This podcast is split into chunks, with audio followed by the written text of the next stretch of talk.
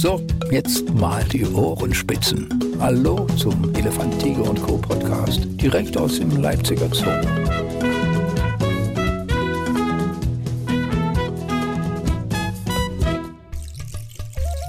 Es ist mal wieder Zeit für Elefant, Tiger und Co., den Podcast. Und äh, wir sind ja wieder zurück bei den Tierpflegern. Ähm, das haben wir ja das letzte Mal schon angedeutet.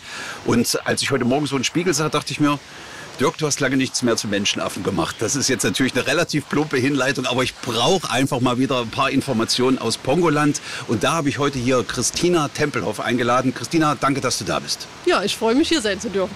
Ähm, wie sieht es gerade aus? Morgenroutine? Ja, man muss ja für Podcasthörer mal sagen, wann wir das aufnehmen. ist jetzt um 11.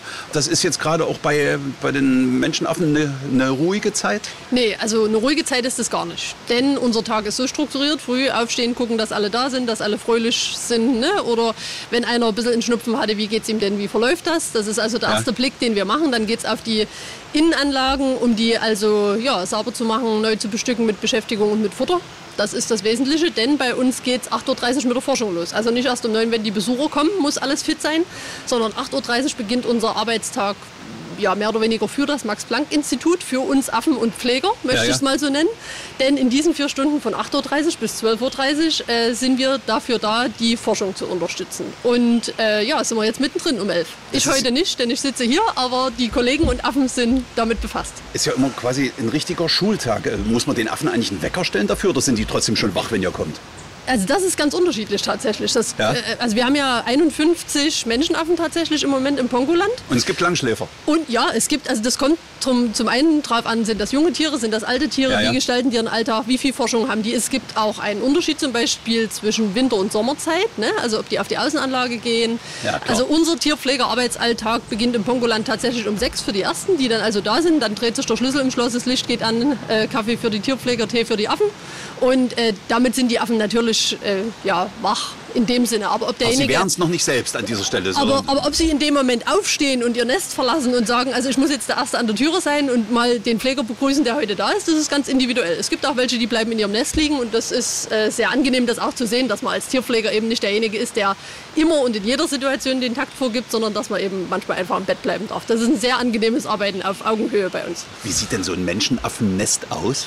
Also unsere schlafen in Holzwolle, zumindest in der Nacht ist das so. Das selbst, selbst sich zurechtgemacht oder habt ihr das? Den Nein, das machen die sich selber zurecht. Und das ist auch deswegen eben Holzwolle, damit das praktisch und schnell gebaut ist. Also in der Natur ist es so, dass die ja alle je nachdem auf welchem Kontinent, aber in Äquatornähe leben. Ja. Und das bedeutet, der Tag hat also zwölf Stunden ja, Helligkeit und, und Aktivität und dann aber auch zwölf Stunden Nacht. Und was ganz interessant ist, Menschenaffen machen Mittagsschlaf. Oha. Ja, das machen sie jeden Tag und auch dafür wird ein Nest gebaut, was einige Zeit in Anspruch nimmt. Und bei uns ist also in der, im Sommerhalbjahr das so, also wenn wir um sechs beginnen und um sechs der Menschenaffentag beginnt, wir aber bis 19 Uhr geöffnet haben, geht erst da der letzte Schieber auf. Die Tiere kommen in ihre Schlafräume. Es wird durchgezählt, dass auch wirklich jeder da ist, wo er über Nacht zu sein hat. Und äh, ja, das Abendbrot muss gefressen werden, das Bett muss gebaut werden, sodass wir also in der Sommerzeit über diesen zwölf Stunden Aktivität in der Natur sogar drüber liegen. Und das ist ziemlich außergewöhnlich tatsächlich für Zoo-Verhältnisse. Hat da jeder quasi seinen eigenen äh, Baukasten an, an Holzwolle oder klauen die die sich gegenseitig? Äh, das ist so pauschal nicht zu beantworten. Also die Orangs zum Beispiel, da schläft jeder in seinem eigenen Schlafkäfig. Also Käfig ist immer nicht so ein schöner Ausdruck, aber es ist völlig in Ordnung. Es ist das Schlafzimmer, es ist ja, ja. Äh, eben ausgestattet entweder mit einem Liegebrett oder man will sich lieber auf die Fußbodenheizung legen. Entweder in eine Ecke oder ein bisschen erhöht. Die manche schlafen. Hat jeder sein Schlafzimmer? Also bei den Orangs ist das ja, so. Ja, ja, ne? Also da hat jeder sein eigenes Schlafzimmer tatsächlich, außer Mutti und Kind, die schlafen natürlich zusammen. Ja, ne? Also auch ein größeres Kind, was vielleicht äh, noch so ein bisschen die Nähe zwar sucht, aber nicht mehr unmittelbar mit im Nest schläft, dann geben wir dann eben den Nachbarkäfig, das Nachbarschlafzimmer ja. äh, dann dazu. Aber wenn wir jetzt äh, bei der großen Schimpansengruppe sind mit 19 Tieren, die schlafen sogar auf zwei Etagen tatsächlich. Und äh, da ist es schon zu sehen. Also es hat einer so die Lieblingsecke, es gibt aber auch andere, die müssen sich halt da so ein bisschen, naja, manchmal arrangieren. Ja. Aber ein Nest ist prinzipiell für jeden da. Also das, was man so, kann man sich so vorstellen, was man unter den Arm klemmen könnte an Holzwolle, das ist vorher aufgeschüttelt. Nicht, weil wir den unbedingt die Betten machen, sondern ja, ja. Äh, weil in Holzwolle natürlich auch manchmal noch so ein bisschen grobere Späne drin sind. Bei den Orangs muss man da schon aufpassen. Also die können damit einiges auseinanderbauen. Ah, okay. Und also deswegen wird es aufgeschüttelt. Bei den Schimpansen ist der Grund, dass man es aufschüttelt, eben, dass jeder, äh, dass es sich gleichmäßig verteilt, nicht dass einer ein großes und der andere ja, eben zu kurz kommt und nur noch ein Kopfkissen hat. Also genau, und letztendlich muss es leicht zu reinigen sein, leicht äh, zu betun sein. Deswegen schlafen unsere in Holzwolle. Tagsüber sieht es aber ganz anders aus. Ne? Also gerade die kleine Schimpansengruppe, das ist eine Gruppe, die hat keine Jungtiere. Ja. Also demzufolge natürlich viel weniger Abwechslung. Und da kann es eben auch sein, wenn wir mal forschungsfrei haben, dann kann man die auch ohne weiteres mal wieder ein Nest aus Naturmaterialien bauen lassen. Aus Ästen, Zweigen, aus Blättern. Also wir sitzen ja hier in Gondwana heute, um uns zu unterhalten. Also auch Ja. da nehmen wir ganz gerne mal ein Bananenblatt, damit eben einfach ja, das Nest so gebaut werden kann, wie es dann in der Natur der Fall ist. Und das lassen die sich auch gegenseitig. Das meine ich, oder kriegt jeder zugeteilte Materialien?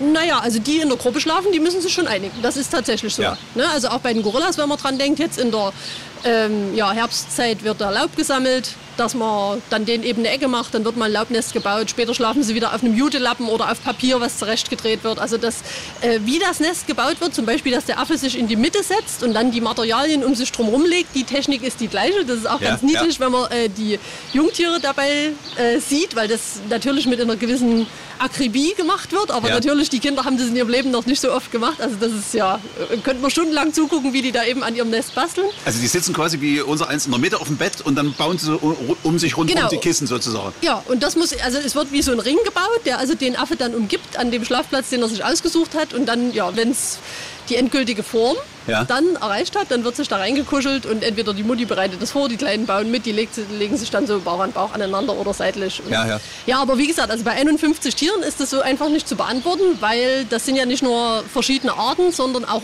äh, in den Arten ist ja jeder ganz unterschiedlich. Also das ist ja so der Reiz an den Menschenaffen auch, dass das also nicht nur äh, verschiedene Arten sind, sondern ganz verschiedene Charaktere Ja, tatsächlich. ja, ja. Es gibt ganz wenig angeborenes Verhalten, ganz viel erlerntes Verhalten und damit sind die eben, ähm, ja, eben charakterlich so verschieden. Und wir versuchen auch allen Charakteren da gerecht zu werden. Habe ich rausgehört, dass die ihr Bett jedes Mal neu bauen? Also Auf jeden Fall, ja. Äh, äh, nehmen die das vorher selbst oder nehmt ihr das auseinander, wenn dann die Nacht vorbei ist? Oder, oder die haben auch den Drang, neu zu bauen?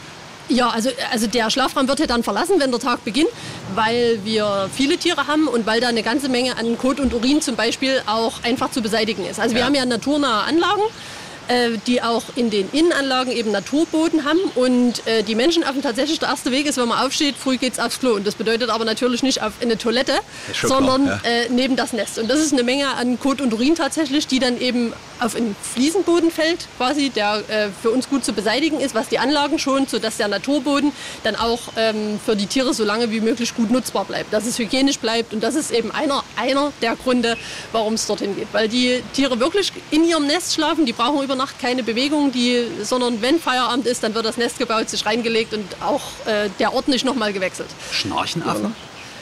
Ja, doch, das gibt's schon. Also Ja. wir sind natürlich nicht so häufig dabei. Ja, ja, es, klar. ist, es ist manchmal so, äh, wenn man Transport begleitet oder eben wenn man früh der aller, aller, allererste ist, der mal auf den Lichtschalter drückt und dann diesen Moment des Aufwachens eben mitmacht. Und vor allen Dingen bei den Kindern kriegt man es natürlich mit. Also jetzt in der Erkältungszeit, ne, seitdem die. Hygienemaßnahmen zurückgefahren wurden, haben ja auch unsere Affengruppen regelmäßig wieder Schnupfen, Erkältung und so weiter. Und die, bei den Kindern ist es eben so, wenn die Nase zu ist, kann man nur durch den Mund atmen und dann wird auch mal geschnarcht, ja. Also Schnupfen ist bei euch auch regelmäßig angesagt ja. den Tieren. Ja, auf jeden Fall. Und die geben es natürlich auch weiter. Also ich meine, das kann man gar nicht verhindern. als Ich würde, ich würde fast sagen, wir uns gegenseitig hin und her. Ja, ja. Wie, wie behilft sich ein Schimpanse? Also Taschentuch, also natürlich dein Blatt als Taschentuch oder machen die sowas? Machen Nee, die Nase nee. frei? Ja, also es wird geschnaubt, aber den Rest macht dann der Finger und die Zunge. Schon, ja. Hätte ich mir fast denken können.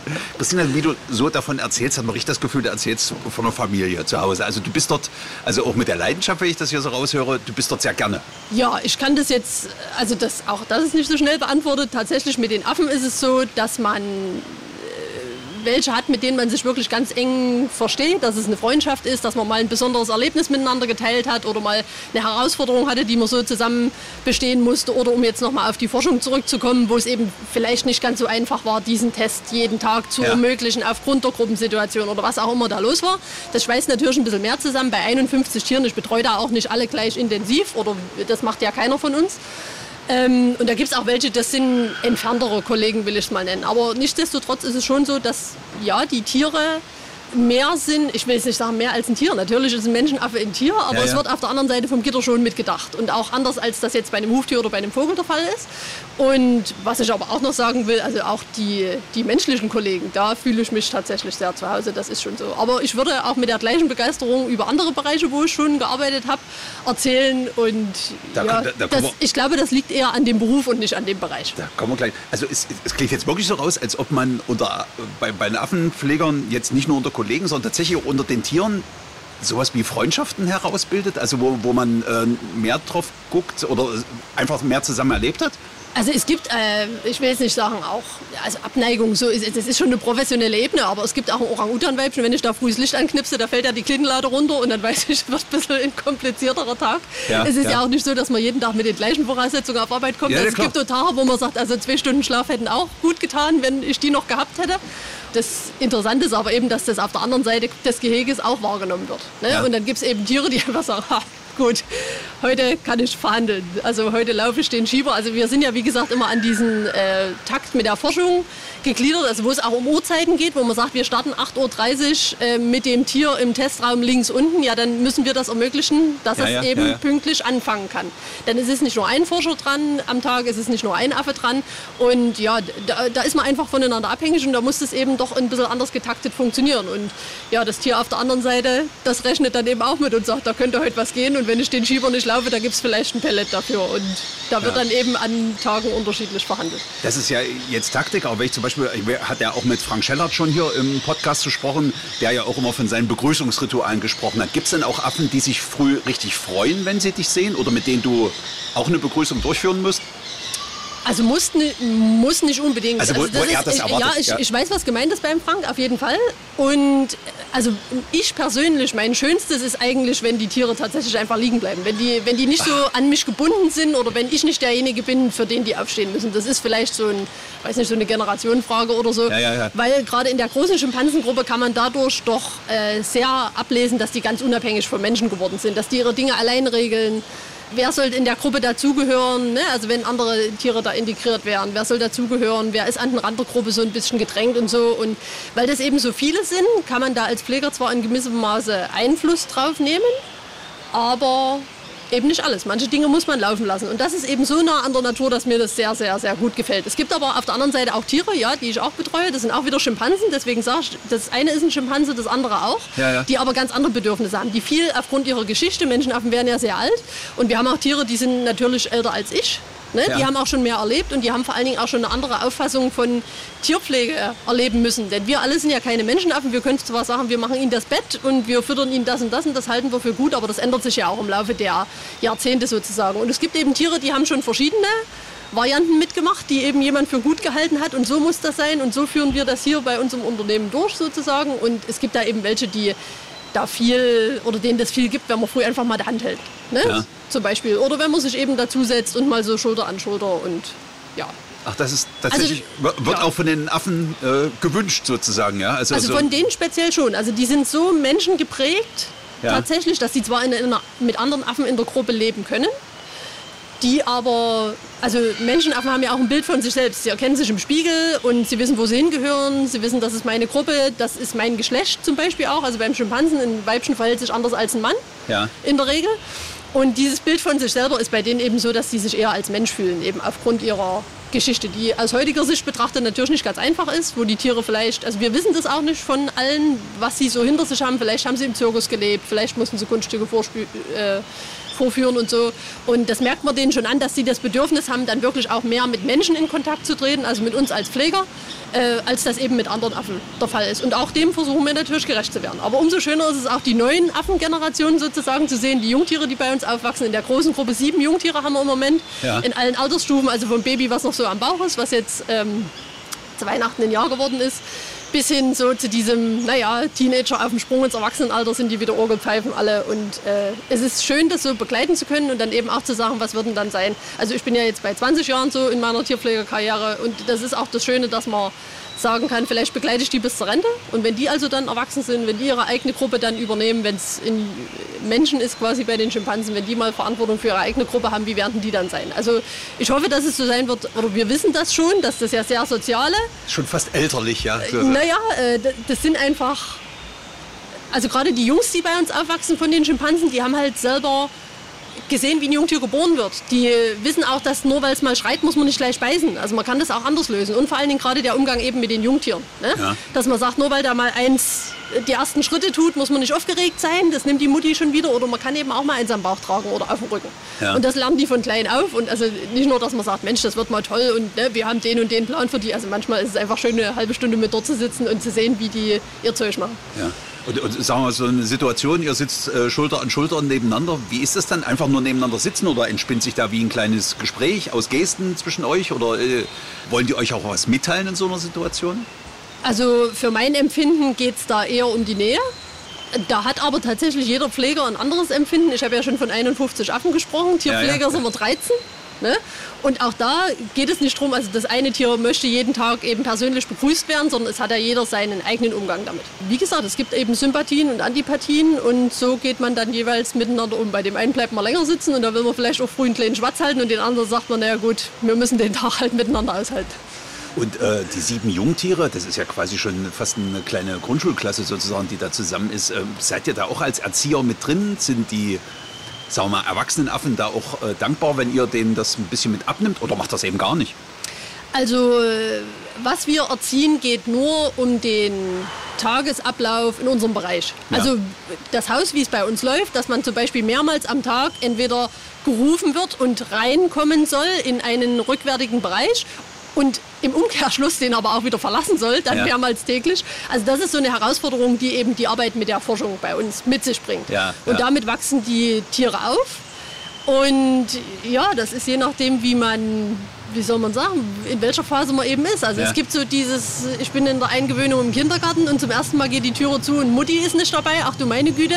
Da sind wir als Pfleger oft schon derjenige, der entweder Sicherheit gibt. Äh, Es ist auch ganz unterschiedlich, ob man dem Jungtier Sicherheit geben muss oder der Mutti, die das Kind gerade hat gehen lassen. Also das ist immer eine Situation, wo wir als Pfleger, sagen wir mal, das Bindeglied dann auch sind. Ob man das jetzt Erziehung nennen kann. Es geht einfach um das, ja, die Gewöhnung an den Tagesablauf, wie er bei uns ist. Also das hat auch jetzt nicht nur mit der Forschung zu tun, sondern auch das betrifft auch die erwachsenen Tiere, dass wenn bei uns sich ein Schieber öffnet, dann muss da auch ein Affe durch. Denn unsere Außenanlagen sind sehr, sehr groß. Ja. Und äh, da kann auch mal ein Baum drauf fallen, da kann Unwetter sein. Also wenn ein Schieber aufgeht, dann hat man reinzukommen. Und das lernen tatsächlich die Kinder von klein auf. Am Ja. Anfang in so einer unklaren Situation sind die sowieso bei der Mutti am Bauch. Aber äh, gerade um jetzt wieder bei der großen Schimpansengruppe zu bleiben, wer jetzt die Anlage vor Augen hat, es gibt ja auch diesen kleinen Bachlauf zum Ja, Beispiel. ja. Und äh, wir verteilen das Futter natürlich auch, dass die ganze Anlage genutzt wird. Und es ist auch ein Unterschied, ob das eben ein junges Weibchen ist, was das erste oder zweite Kind bekommt und was sagt, Mensch, ich habe hier Energie und komm, ab geht's und ich laufe mit dahinter. Wir haben aber eben auch jetzt Mütter dabei, die über die 45 drüber sind, was wirklich ein stattliches Alter ist und auch nochmal so ein Jungtier. Das heißt ja nicht, dass das nach zwei oder drei Jahren erledigt ist, sondern da muss man schon fünf, sechs oder sieben Jahre sind die aneinander gebunden. Tatsächlich. Und äh, da reicht die Kraft natürlich nicht mehr für jeden Ausflug über diese große Anlage. Und da kommt es eben oft vor, dass die großen Jungtiere die kleinen Jungtiere mitnehmen und so. Und da muss man manchmal so ein bisschen vermittelnd sein, dass man entweder der Mutter dann Sicherheit gibt, pass auf, die kommen schon wieder. Ne? Ja, dass man ja, das ja. vielleicht auch, wenn, wenn sich daraus immer so eine Stresssituation ergibt, wenn sich die Tiere damit unwohl fühlen, naja, da wird das Futter eben nicht da hinten getragen, hintergetragen so lange. Was einem als. Zoobesucher äh, oft auffällt und mir auch ist, dass, dass immer relativ schnell, äh, sagen wir mal, so, so eine Hektik, so ein Geschrei ist. Zum Beispiel in der Schimpansengruppe. Man weiß gar nicht warum, aber auf einmal ist mal eine halbe Minute und dann ist wieder Ruhe. Äh, Ja. wie, wie ist das bei dir? Hast, warst du am Anfang da auch in solchen Situationen klein mit aufgeregt? Was ist denn passiert? Was ist denn passiert? Oder wusstest du gleich halb so wild? Also ähm, man wird dann ruhiger, wenn man die Tiere persönlich kennt. Also das dauert bei den 19 Tieren natürlich eine Weile, die auseinanderzuhalten. Oder auch wenn man mal in eine längere Zeit nicht in der Gruppe gearbeitet hat, dann ist es tatsächlich so, dass die Jungtiere sich auch schnell verändern.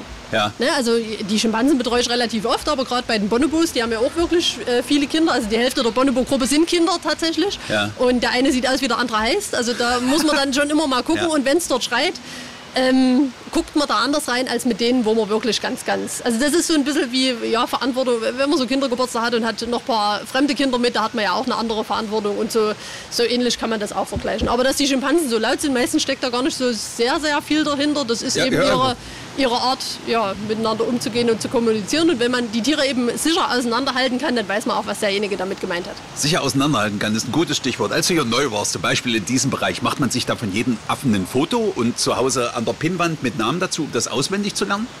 Nee. Nee, also das muss im Tagesablauf passieren. Also es gibt, weiß ich nicht, ob das jemand so gemacht hat. Also ich von mir kann berichten, dass man äh, am Anfang natürlich die meiste Zeit bei den Tieren verbringt und eben auch mal wie einfach ein Besucher im Haus sitzt und sagt, guck mal, der gehört zu dem, der gehört zu dem. Äh, bei den älteren Tieren ist es nicht so schwierig, weil die ja ein bisschen gezeichnet sind Ja. vom Leben, möchte ich es mal nennen. Also der Ja. eine hat da äh, einen Riss im Ohr und der andere hat halt einfach graue Haare schon am Kopf oder auf dem Rücken oder irgendwas. Das ist einfacher und ja, letztendlich geht es dann ja auch viel um die Verbindungen untereinander. Also es geht ja nicht nur darum, die auseinanderhalten zu können, sondern auch, was haben die Tiere sich untereinander zu sagen. Weil wenn wir die Tiere ähm, in die rückwärtigen Bereiche holen und auch gerade für die Forschung muss man manchmal überlegen, äh, würden die beiden Tiere jetzt aneinander vorbeigehen oder muss ich da noch mal noch jemand reinholen, zum Beispiel in, in männlichen Schimpansen, um dafür Ruhe zu sorgen. Also man muss nicht nur die Tiere unterscheiden können, sondern auch die ja, das Verhältnis der Tiere untereinander Sprich, wissen. da- Und das ist auch nichts Starres, denn auch die Jungtiere, die groß werden, also in, in junger Schimpansenmann mit ja, vielleicht sieben Jahren geht es los, dass er sich immer mal ausprobiert. Äh, mit acht, neun wird es dann eine richtige Rübelphase, bevor er dann irgendwann Richtung erwachsen wird und das dann anfängt so ein bisschen zu moderieren in der Gruppe. Aber das ist ein langer, langer Weg und das ist auch jeden Tag anders und darauf muss man eingehen. Und es kommt dann auch noch dazu, dass eben die Weibchen heiß sind. Ähm, Ja, ja. Und in der Hitze will natürlich der dominante Mann das Weibchen für sich und lässt sich dann zum Beispiel auch nicht trennen. Und ja, auf alle die Dinge muss man eben eingehen. Und das geht nur, wenn man sich eben kennt und nicht nur beim Namen, sondern auch so ein bisschen beim Gemüt und beim Temperament, was da in jedem so drin steckt. Also spricht für mich eher noch für Pinnwand als weniger, weil zwischen den Bildern kann man sich dann noch Linien ziehen, sozusagen, die darfst du nicht mit dem und so weiter. Also, aber es ist Erfahrungssache, sagen einem die Kollegen ja sicherlich auch, was, wenn man neu ist dabei. Ja, also für mich sind, sind die, also das ist... Also ihr macht jetzt keine, keine Lehrlingsscherze in dem Sinne, so jetzt geh mal rein und äh, sag mal hier, äh, und dann ist es der falsche Name oder sowas, das macht ihr jetzt nicht untereinander. Nee, das ist ja auch kein Scherz. Also die Lehrlinge Ja. sind bei uns auch nicht äh, ganz so lange. Also äh, wir sind ja ein großer Zoo und haben so viele Bereiche, dass, für die, dass wir tatsächlich die Lehrlinge gerne länger hätten, um sowas auch mal abfragen zu können.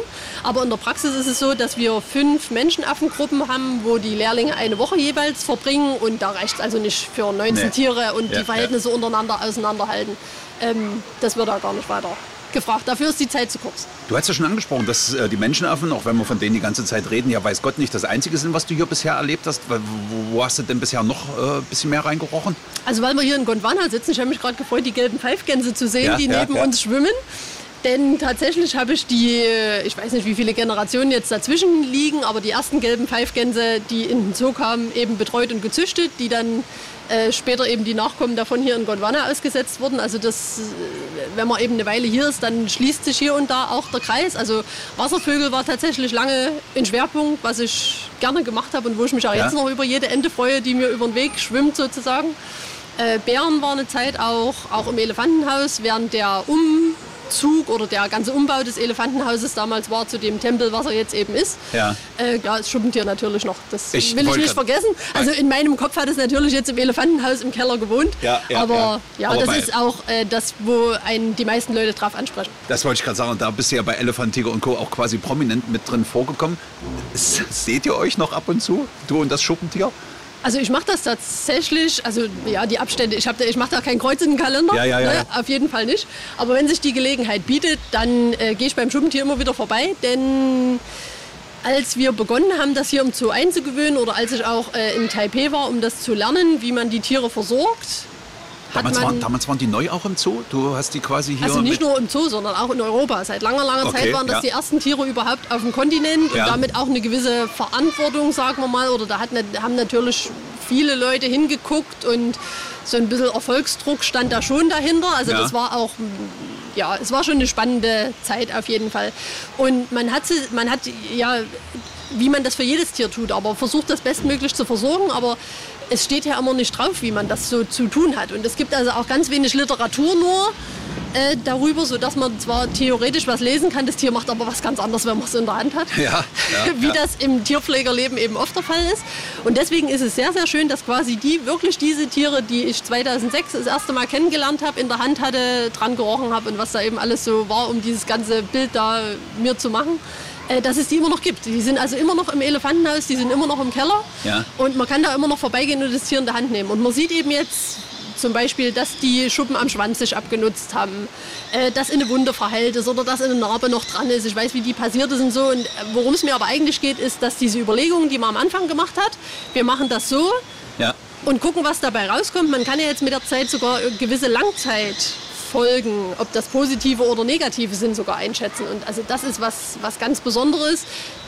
Ähm, nicht nur was das Schuppentier betrifft, sondern auch was das ganze Tierpflegerleben hier in Leipzig betrifft. Also deswegen hänge ich vielleicht auch so lange an dem Zoo, dass wenn man auch nicht immer alles zu Ende führen kann bei dem, was man sich so gedacht hat äh, und wo man gerne hätte dranbleiben wollen und sich engagieren wollen und so, trotzdem ist es so, dass man entweder nach zehn Jahren mit einem Kollegen mal ein Gespräch weiterführen kann, genau an der Stelle, wo man aufgehört hat. Ja. Ne? Und das, wenn man das über lange Zeit beobachtet, beobachten kann, dass das nochmal einen anderen Blick auf die eigene Arbeit gibt und dass man da wieder neue Überlegungen einfließen kann. Also das finde ich was Besonderes. Und ein besonderer Anlass war natürlich nochmal hier die äh, 1000 Sendungen Elefant, Tiger und Co. Ja, ne? ja, ja. Also wer hat sein Berufsleben so lückenlos äh, dokumentiert und kann sagen, Mensch, wir haben früher mal Geier gefangen. Ja. da ziehen wir eben die DVD mal aus dem Regal und gucken mal, wie wir das gemacht haben. Also das ist wirklich was ganz Besonderes und das kann man gar nicht hoch genug einschätzen, dass es das gibt.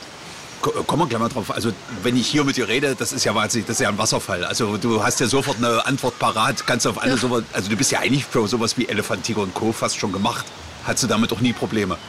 Nee, eigentlich nicht. Ich weiß aber gar nicht so, wo das, warum das so ist. Also es ist ja nicht so, dass man da irgendjemand, äh, dass man sich da melden musste oder dass man da geschult wurde oder Das ist irgendwas. dein Naturell, das passt halt, ähm, ja, man hat von seiner Arbeit eben erzählt und Ja. äh, vor allen Dingen eben, also, muss ich auch für das Gespräch jetzt sagen, es ist ja im Prinzip eine Unterhaltung, dass man sich austauscht Ja. äh, und dass jemand sehr interessiert und offen fragt und genauso wird dann geantwortet. Und das ja, würde ich auch über, über die Zusammenarbeit mit EDC sagen. Und schaust du dir dann auch das Produkt dann jeweils an? Also bist du interessiert, äh, was dann draus wird und wie es rüberkommt? Also in Vorbereitung dieser äh, Jubiläumsfolgen wurde ja gefragt, Mensch, was war denn deine Lieblingssendung? Ja, ja, ja. Ich musste da leider dazu sagen, dass ich wirklich wenig geguckt habe. Also das ist mir gar nicht so bewusst gewesen. Am Anfang haben wir das ein bisschen zelebriert, Mensch, ich bin heute im Fernsehen. Ja, ja, ja, ja. ne, da hatten wir das geguckt, aber ähm, bei vielen Dingen war man ja letztendlich dabei und hat die in echt erlebt und die dann nochmal im Fernsehen nachzugucken. Also es ist auch einfach, weiß ich nicht, der Alltag dann immer so bunt jeweils, dass man sagt, nehme ich mir jetzt die 20 Minuten Zeit, nochmal vom Fernseher zu sitzen. Aber tatsächlich, wenn ich äh, eine Folge irgendwo mal reinschalte oder wenn mich jemand darauf anspricht und sagt, Mensch, die und die Folge äh, kam gerade, ab und an gucke ich mal eine in der Mediathek nach. Das, das ist tatsächlich so, aber dass ich von 1000 Folgen wirklich viele gesehen hätte, könnte ich nicht sagen. Ja, bei- dir ist ja nun auch so, dass dein Mann ja quasi auch im Zoo arbeitet und auch bei Elefant, Tiger und Co. prominent. Äh, habt ihr euch da gegenseitig auch mal, manchmal hochgeschaukelt? Ja, guck, diesmal, diesmal bin ich dran. Oder schaut ihr das im Nachhinein immer noch ganz gerne? Das ist ja fast wie Familienvideo bei euch. Äh, also nee, das, Nee. Also das machen wir nicht. Ja. Äh, Wo es tatsächlich so ist, dass man wahrscheinlich die Kinder das mal richtig aktiv gucken lassen müsste. Ja. Äh, Aber macht das, ja nicht bisher, oder was? Äh, oder? nee, das, auch das ist so eine Erkenntnis, wo man sagt, Mensch, 1000 Folgen Elefant, Tiger und Co. Ganz Leipzig ist aufgeregt deswegen ne, und bewirbt sich um einen Platz bei der äh, Jubiläumsfeier und so weiter. Und die Kinder zu Hause, die ja äh, vielleicht das auch aus einem ganz anderen Blickwinkel Ja, ja, ja. Äh, sehen würden. Aber auch für die ist das wirklich selbstverständlich und Alltag eigentlich. Aber irgendwann, wenn wir mal ganz viel Ruhe und Zeit haben, dann Ja. werden wir das tatsächlich mal zelebrieren und sagen, ach Mensch, guck mal, die guten alten Zeiten. Das, das kann ich mir gut vorstellen. Ich komme nochmal aufs Schuppentier zurück. Äh, war das für dich, äh, sag mal, wie so ein Pionierprojekt? Oder wie hast du dazu gefunden? Oder hast du schon eine Beziehung zum Schuppentier? Also ich meine, ein neues Tier kommt. Es ist jetzt auch nicht so ein klassisches, was jeder vor Augen hat, wie Känguru. Wie hast du dich da, wie bist du da dazu gekommen? Also so genau kann ich das gar nicht sagen, weil man kann sich da ja nicht freiwillig melden und sagen, also ich würde es gern versorgen, weil wenn es dann zwölf Tierpfleger gibt, das ist ja auch schwierig, wenn alle das gleiche Tier versorgen wollen. Ja, Sondern- okay, aber ich hätte schon gedacht, dass man da irgendwie so Also eine sind- interne Ausschreibung macht und alle melden sich. Äh, Nee, das ist tatsächlich nicht so, weil auch wenn das Schuppentier viel Arbeit gemacht hat und viele Überlegungen gekostet hat und sicher auch viel Freizeit, äh, die aber gerne da dran hing, ähm, ist es trotzdem ja immer so, dass wir nicht nur Tier, also der Zoo besteht ja nicht aus Tierpflegern, sondern es gibt eine, ja, es gibt wissenschaftliche Mitarbeiter. Ja. Und das sind ja die, die sich Gedanken machen über den Tierbestand, die sich genauso Gedanken machen über das Personal. Und wir sind zwar sehr, sehr populär als Tierpfleger, wir stehen ja sehr viel in der Öffentlichkeit und geben da auch immer gerne Auskunft zu allen Themen, so kompetent uns Ja, ja. das möglich ist. Aber da steckt natürlich äh, noch viel mehr dahinter in dem ganzen Zoo. Und davon, ja, das machen wir eben. Also das, was die wissenschaftliche Leitung sich überlegt, das ist unser Tierbestand und mit dem Tierbestand wollen wir dorthin. Den wollen wir so weiterentwickeln. Und die Tiere versorgt man dann ja. Ja. Genau. Und da war es Schuppentier und du, das war also am Anfang eine beruflich-sachliche Beziehung oder sowas? Oder und, und seid ihr euch ein bisschen äh, äh, näher gekommen? Also dass da ja überhaupt keine Referenzen gibt, also weder wie gesagt in der Literatur noch irgendwie, dass man einen älteren Kollegen, also das ist, was ich gerade bei Leipzig rausstellen wollte. Also uns gibt es ja wirklich schon weit über 100 Jahre, den Ja, ja. Zoo Leipzig und tatsächlich, wie, es gibt ja auch schon lange Tierpfleger, die immer den, die Alten fragen können. Ne, was ich ja. Ja. auch sehr gerne mache tatsächlich, Ja, ne, dass ja. man sagt, Mensch, wie habt ihr das früher gemacht? Manchmal geht ja auch Wissen verloren irgendwo unterwegs so im Alltag, ne, weil eben eine Tierart dann mal 15 Jahre im Tierbestand fehlt und der Tierpfleger, der es betreuen soll, Mensch, ich hatte die noch nie. Aber wir haben irgendeinen im Zoo, den man immer fragen kann. Also das gibt da wirklich ganz wenige Tiergruppen, wo das nicht so ist, wo man nicht im eigenen Unternehmen fragen kann. Und Wo aber wir die, beim Schuppentier wieder wären. aber ja. die Zoowelt ist tatsächlich ja auch so verknüpft, dass man sagen kann, na, dann rufe ich eben in Berlin an oder dann frage ich mal jemand in Walsrode. Also das ist äh, auch da sehr vernetzt tatsächlich, so dass man eben immer jemand zum Fragen hat. Ja, und beim Schuppentier war der Weg eben ein bisschen weiter. Ja, ja. Bis nach Taiwan tatsächlich. Also äh, im Zoo von Taipei haben die Tiere ja gelebt. Der Kontakt kam zustande, so viel ich weiß, also ähm, ja, über unseren Direktor, der dort zur, zur Konferenz war, die Tiere dort äh, gesehen und kennengelernt hat und gesagt hat, das ist auch was für uns. Also um das jetzt ganz kurz und oberflächlich so zu umreißen. So schnell geht's nicht, Ja, aber die Details, was da am Befehl besprochen wurde, das müssen Sie ihn selber fragen. Ja, Aber ja, das ja, war ja. jedenfalls der Anlass. Dann eben der Umbau des Elefantenhauses, dass dort eben ein entsprechendes Gehege mit Nachttierbereichen so geschaffen werden konnte. Und dafür waren eben die Schuppentiere gedacht. Ja. Und dann ging es eben auf nach Taipei, um dort alles zu lernen, was man übers Schuppentier wissen muss. macht das die Erfahrung noch ein bisschen äh, prickelnder, wenn man tatsächlich eben auch wirklich noch in ein anderes Land fahren muss, um das richtig kennenzulernen? Also die Reise an sich war sehr spannend, ja, tatsächlich. Das ist ja nicht so, dass man sagen kann, Mensch, ist es um die Ecke oder also das hat auch gerade bei den Zoos Vorbereitung gekostet und auch, also in Berlin kann man jederzeit anrufen und da findet man auch ein Gästezimmer im Schon Zoo. klar, das ist, ja, das ja, ist äh, ja Wie lange warst du in Taipei? ähm, für den ersten Aufenthalt, um das zu lernen, zwei Wochen. Aber Okay. es, haben, äh, es sind dann noch mehrere Reisen dazugekommen, um eben auf dem Laufenden zu bleiben, um Ja, gewisse ja. Sachen dann äh, ja, weiter, also als die Tiere bei uns dann gelebt haben, um dann die Zucht ähm, ja, zu versuchen, um auch zum Beispiel bei den Tierärzten Kontakten das so ein bisschen zu schaffen und Bring mich mal auf den neuesten Stand. Gerade die Zucht war doch immer eine Geschichte, die ja, das, das war so ein ehrgeiziges Projekt, aber es hatte ja lange nicht geklappt. Ist, seid ihr da jetzt inzwischen weiter? Also ich weiß, du bist jetzt nicht mehr dort, aber du beobachtest das doch garantiert noch mit. Na, das mache ich schon, ja, natürlich. Also die Tiere, die jetzt im Elefantenhaus leben, die sind dafür, dass sie sich eben noch nie fortgepflanzt haben, wird es sicher nicht möglich sein, dass die noch ein Jungtier bekommen, einfach Ja. aufgrund des Alters und ne, was da eben alles so dranhängt. Die, man muss da so ein bisschen die Voraussetzungen kennen. Es sind ja Tiere, die auch eine gewisse Geschichte hinter sich haben, so ähnlich wie das bei den Menschenaffen ist. Ne? Schuppentiere sind ja auch das meist geschmuggelte Säugetier überhaupt auf der Welt. Also Oha, und okay. die sind das deswegen, weil die eben auch mal eine Woche in der Plastetüte, ich will jetzt nicht sagen mitmachen, aber die überleben das immerhin. Ja. Und die Tiere, die im Zoo Taipei gehalten wurden zu der Zeit, sind nur welche, die, sagen wir mal, gesundheitlich angeschlagen waren, wieder gesund gepflegt wurden und dann in die Haltung übernommen wurden. Also alle fitten Tiere wurden natürlich, um den Bestand in der Wildnis zu schonen, wieder rausgelassen. Ja. Ne? Und mit solchen Tieren, die eben sowas hinter sich haben, so eine Schmuggelgeschichte vom Zoll gefunden Geschichte, erstmal wieder gesund werden Geschichte, mit denen ist es natürlich ungleich schwieriger, äh, die Zucht zu beginnen. Das ist nicht unmöglich. Also in Taipei findet das statt und auch Ja. schon in der, also in einer weiteren Generation. Aber weil wir bei den Menschenaffen ja auch drüber gesprochen haben, dass man so die persönliche Bindung hat, das ist beim äh, Schuppentier natürlich was anderes, weil das ja im Kopf jetzt nicht die gleichen Fähigkeiten hat. Ist klar, das überwiegt, so reagiert, da ja. überwiegt natürlich der Instinkt. Also ich werde aber ganz oft gefragt, kennt dich das denn und gehörst du denn dazu und wie ist das denn unter euch und so. Also für mich ist das natürlich eine große Aufgabe gewesen, gerade die Eingewöhnung, das ist ja immer so ein bisschen eine kitzlige Phase, wo viel schiefgehen kann, ne? einfach aufgrund von dem, von der Futterumstellung, Umgebungswechsel und dass eben die Verhältnisse da so sind.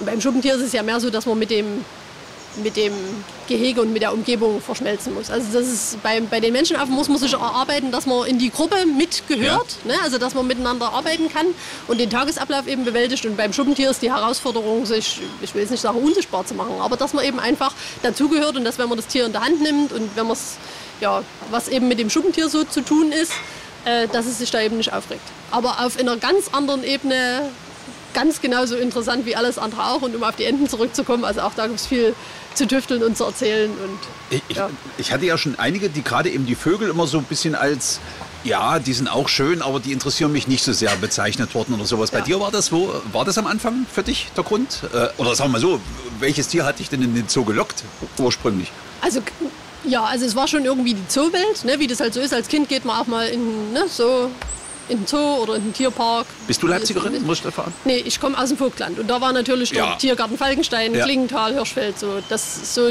ne, der nähere Hast Umkreis. du die Landkarte nach oben gearbeitet? Richtig. Jawohl, und, ja. Aber die weiteren Ausflüge, was natürlich dann auch ein bisschen eine Weltreise war damals, Ja, ne, ja. waren tatsächlich in den Zoo Leipzig. Also Ja. das ist dann schon nochmal was anderes als der Tierpark um die Ecke gewesen.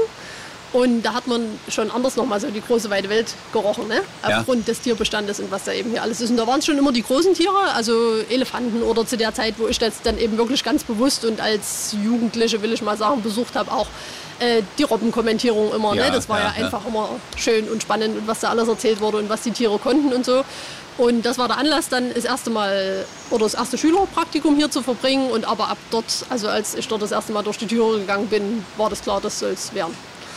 Klarer, gerader Weg bei dir sozusagen. Bei mir schon, ja. Also es gab dann in der Schulzeit noch mehrere, mehrere Praktika. Das will mir gar nicht so richtig über die Lippen. Ja, ja, ne?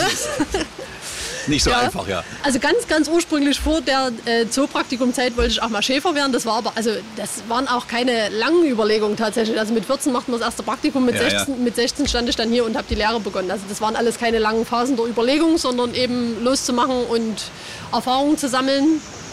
Ja, und das ist das, was ich am liebsten mache, los, losmachen. Und bei den Wasservögeln, das war dann deine erste große Station nach der Lehre? Ja, Aus, aus Passion oder eben auch, weil du dort gebraucht wurdest?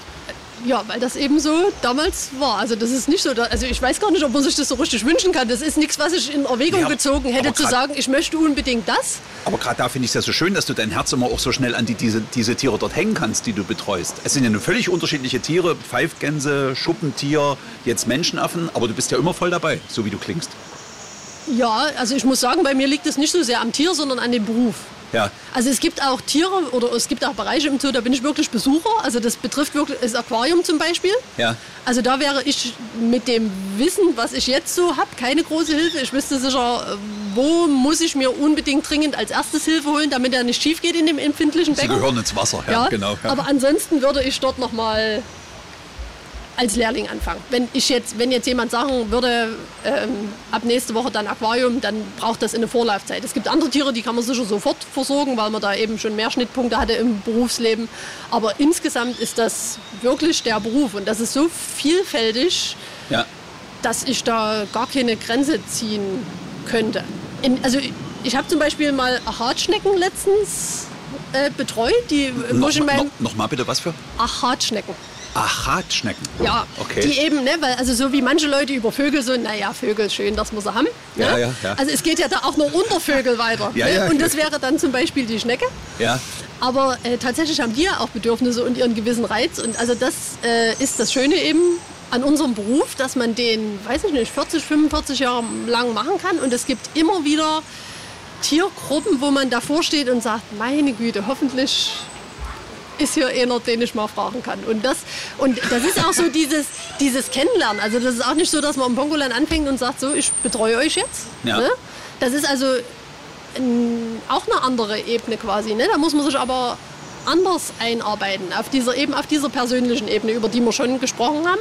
Jetzt im Aquarium zum Beispiel würde Wasserchemie dazugehören, wo man sagt, also da brauche ich jetzt erstmal noch ein bisschen denn äh, was unseren Beruf ausmacht, ist ja ganz viel Gefühl. Ne? Also es geht Ja, ja. um Lebewesen, es ist ein Pflegeberuf und das Gefühl, das kann man in keinem Beruf nachlesen. Man muss das riechen, man muss das hören, man muss das anfassen. Und das muss man eben nicht nur einmal oder zweimal, sondern das muss man oft gemacht werden, um dem eben, um welches Tier auch immer es sich handelt, dann gerecht zu werden. Und das ist tatsächlich so, für die eine hat man, einen hat man eher ein Händchen, für die anderen weniger. Und dass du es für Wasservögel zum Beispiel hattest, war dir das von Anfang an klar? Also, äh, Also ja, man weiß ja so ein bisschen, wie gesagt, bei unserem Kollegen bestand, wer geht in Rente, wer nicht. Und Ja. der äh, Kollege, der damals gegangen ist, hat gesagt, Mensch, es wäre ganz schön, wenn du dann meinen Schlüssel nimmst, wenn ich in Rente gehe. also wie auch immer er das gemacht hat, genauso ist es gekommen. Ja, ja, und deswegen, also das ist natürlich auch ganz toll und ganz zu Leipzig. Und also auch die Ausbildung hier ist ja wirklich so, dass ja, man, man alle Möglichkeiten hat, wirklich sich da zu entfalten, so möchte ich es mal nennen, oder seinen Interessen auch nachzugehen. Und ähm, während der Lehrzeit war ich eben auch zweimal zum Praktikum in anderen großen Zoos und ähm, das war eben ganz gezielt in Wuppertal, ähm, um eben Wasservogelpflege, Brüderei zu lernen und da, sich da ein bisschen vorzubereiten, dass wenn das wirklich so ist, dass wenn er in Rente geht und ich den Schlüssel nehmen soll, dass ich dann eben auch schon ein bisschen Wissen parat habe und dann gleich losmachen kann. Äh, habt ihr eigentlich auch so, also so wie du klingst, habe ich das Gefühl, das kannst du unmöglich nur hier im Zoo ausleben. Du bist bestimmt auch noch in einer Wildvogelauffangstation oder sonst irgendwas. Machst du nebenher auch noch äh, mit Tieren, sowohl privat als auch, sagen wir mal, ehrenamtlich? Also was ich viel mache, ist tatsächlich ähm, privat, also was heißt privat? Das ist immer so, das ist ja viel verknüpft, ne? also ja, wie ja. das in so einem Pflegeberuf halt ist mit dem Feierabend. Ne? Ähm, aber ich begleite öfter Kindergruppen zum Beispiel durch den Zoo, um eben diese vielen Möglichkeiten ne? oder, oder überhaupt Gruppen durch den Zoo. Ich hatte letztens zum Beispiel auch eine Gruppe Demenzpatienten. Ja. Also um dann denen, also die gehen ja unter ganz anderen Gesichtspunkten durch den Zoo. Also für die ist ja, selbst wenn sie Elefant, Tiger und Co. Freitag geguckt haben, hat es ja keine Bedeutung, weil es ja. Ja. gar nicht hängen bleibt. Aber wir hatten einen wunderbaren Vormittag, weil Mhm. der Zoo eben schon so alt ist und weil eben die historische Wegeachse vom Entenbecken zum Dickhäuterhaus immer noch steht. Ja. Und weil man sich erinnern kann, eben auch als derjenige, der da im Rollstuhl saß und vieles von der Welt vergessen hat, weil der eben sagen kann, Mensch, als Kind bin ich hier hochgelaufen und hier war ein Geländer und dann haben da die Elefanten gebadet.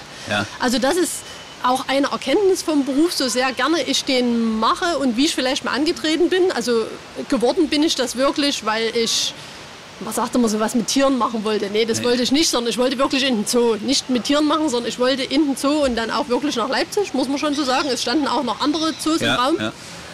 Und da früher oder später kommt man immer mal mit der Frage in Kontakt, dass das ja alles sehr zerbrechlich ist, die Natur. Ne? Und je näher man mit den Tieren zusammenarbeitet, ob das eben die Bedürfnisse sind, die jede einzelne kleine Affenseele hat, ne? die man eben weiß, der eine ist so, der andere ist so, wie soll man dem denn gerecht werden hier auf unseren Quadratmetern ne? und unter unseren Bedingungen. Also anderen Zoos oder anderen Haltungen sind da noch viel mehr der Hände gebunden. Also, ja, klar. um, um nochmal zu erinnern, wir sitzen ja hier in Leipzig mit großen Anlagen, wo viel modernisiert wurde, wo sich ganz viel getan hat in der letzten Zeit. Ne?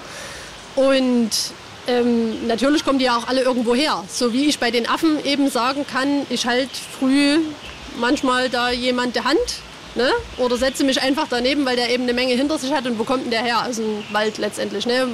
Die Mutter wahrscheinlich erschossen, als Baby in irgendeinen Käfig gesteckt und so. Und das fällt einem, wenn man so nah am Leben und an der Natur ist, auf, dass da eben vieles im Argen liegt. Aber lösen wird es nur der Mensch, zum Guten oder zum Schlechten. Und deswegen versuche ich da viele eben weiß ich nicht, für die Natur zu begeistern zum Beispiel oder für Zusammenhänge. Aber das ist fast zu groß gegriffen. Es gibt ja ganz viele Kinder auch, die einfach, wenn es aufregend ist, ne, wo die Hände gar nicht stillhalten können, wo man nicht stillsitzen kann. Also die Probleme werden ja immer vielfältiger, die da sind. Aber für den Moment, wo man die Babyziege im Arm hat, äh, ist da schon viel gewonnen. Und das ist tatsächlich das, äh, die Verbindung zwischen Tiere und Beruf und Freizeit, dass man das zum einen zum Beispiel bei Elefant, Tiger und Co. rüberbringt, jetzt hier in unserem Format oder so, oder einfach mal jemand an der Hand nimmt und sagt, guck mal hier, Ich komme nochmal auf die Familie zurück. Eben wie gesagt, Tierpflegereltern, wenn ihr im Urlaub seid oder sowas, äh, seid ihr sofort drauf aus, auch dort den Zoo zu sehen? Oder heißt es dann, oh nee, nicht schon wieder Zoo? Also habt ihr da Drang, auch euch in der Welt umzugucken in Zoos? Also ich mache das schon oft. Also erstens sind Zoos ja auch wirklich Freizeiteinrichtungen. Ja, ja. Da ist für jeden was dabei. Äh, kann man nicht anders sagen. Aber das ist auch ganz oft, äh, um dort eben sehr äh, gute Kollegen und Freunde zu sehen. Also es heißt nicht, dass wenn wir im Urlaub im Zoo sind, dass wir da unbedingt Tiere oder Gehege anguckt, sondern Arbeitsbesuch. nicht Arbeitsbesuch. Einfach, weil wenn man ein bisschen was voneinander weiß und auch was die Probleme sind, also es ist auch immer ein Wirtschaftsunternehmen und man muss auch manchmal drüber reden, wie macht ihr das? Ja, also es gibt ja da die unterschiedlichen Sachen, worüber man sich halt bei der Arbeit unterhält. Und manchmal ist es einfach nur ein Besuch, dass derjenige zufällig eben Ja. dort arbeitet. Aber ja, es, fi- es findet statt. Und deine ersten, deine ersten Zoos und Tierparks, besuchst du die noch? Also hier im, im Vogtland zum Beispiel? Ja, Oder? natürlich. Ja. Ja. Es ist ja auch eine Herzensangelegenheit. Ja, da juckt es mich schon manchmal ein bisschen in den Fingern, weil die natürlich personell äh, ganz anders aufgestellt sind Ja, als hier. ja. Ne? Das ist was anderes. Also bei uns kommt äh, eine Firma zum Scheibenputzen ne? und dort ist es eben anders. Und wenn du sagst, Mensch, diese Spinnweben, ich könnte jetzt einen Besen nehmen und die einfach mal wegmachen Ja, und mal helfen. Natürlich ist das so, dass man äh, so weit geht halt die Zoowelt auseinander und da äh, nützt das immer, sich auch immer mal gegenseitig zu besuchen und zu sagen, ja, schön hier. Hier ist nicht so überlaufen. Oder auf der anderen Seite, Mensch, was ihr alles macht und so. Also das ist genauso vielfältig, wie das halt mit den Tieren ist. So sind ja auch die Einrichtungen. Du, du wirkst auf jeden Fall angekommen. Äh, würdest du für dich sagen, einmal zu Leipzig, immer zu Leipzig oder hast du, hast du noch ganz große Sachen vor? Das weiß man ja nicht, wo du zu Leipzig so hin will. Ja, ja, ja. Also für jetzt ist es so und es steht da jetzt auch keine Veränderung an. Es ist aber trotzdem so, dass wir ein großes Unternehmen sind, dass es immer wieder Veränderungen geben kann. Also die kommen bei uns auch öfter vor, dadurch, dass natürlich äh, eine Anlage schließt. Da sind dann drei Tierpfleger übrig, die müssen irgendwo anders arbeiten. Dafür wird eine andere eröffnet. Also das ist alles immer im Fluss. Aber was mir wichtig ist, dass das schon, wie soll man sagen, dass man ja auch die Erfahrung, wo man selber mal angefangen hat, ne, ja. dass man die jetzt nach der Zeit auch so ein bisschen weitergeben kann und vielleicht dafür begeistern kann, auch für das also wir werden sowieso immer besonders wahrgenommen dazu Leipzig, aber dass es eben nicht nur das mediale Bild ist, sondern auch das, was wirklich den Beruf betrifft. Was wir wirklich gut können, welche Tierarten wir gut können. Und es gibt aber auch viele, wo man sagen muss, also Leute, da habt ihr noch Nachholbedarf und da dann, dürfen die Nächsten dran arbeiten. Also das sind ja auch die Lehrlinge, die wir immer wieder da haben, denen man das erzählen kann als Ausbilderin kann ich mich, also bist du garantiert auch eine Wucht, ja, das kann ich mir gut vorstellen. Und die das dann hoffentlich weiterführen. Also ne, ja. wir haben uns ja früher immer, oder muss ich ja sagen, wir, es sind ja viele auch geblieben so aus der Lehrzeit, ne, die mittlerweile Bereichsleiter sind und den Zoo auf eine andere Weise gestalten. Und wir haben immer früher gesagt, Mensch, wir machen das mal besser als die Alten. Und ich hoffe natürlich, dass, dass die Leute, die heute jung sind und am Anfang stehen, dass sie das später auch mal so sagen und dann was bewegen möchten. Eine der kleinen Veränderungen, die das Bild mitprägen, sind ja Podcasts. Ich hoffe, diese Veränderung hast du erstmal ertragen im Berufsbild. Herzlichen Dank, Christina, für diese Auskünfte. Es ist ja also allein schon das Tempo, mit dem wir ja dieses Gespräch geführt haben, ist unglaublich, diese Informationsflut. Recht herzlichen Dank dafür. Das war sehr interessant. Und ähm, ich wünsche dir eine wunderschöne Zeit und ich hoffe auch sehr, dass wir uns hier vielleicht nochmal wieder hören. Ja, mir hat es auch Spaß gemacht. Vielen Dank. Dann wäre also alles gesagt. Elefant, Tiger und Co. Ein Podcast von Elefant, Tiger und Co. und MDR Sachsen.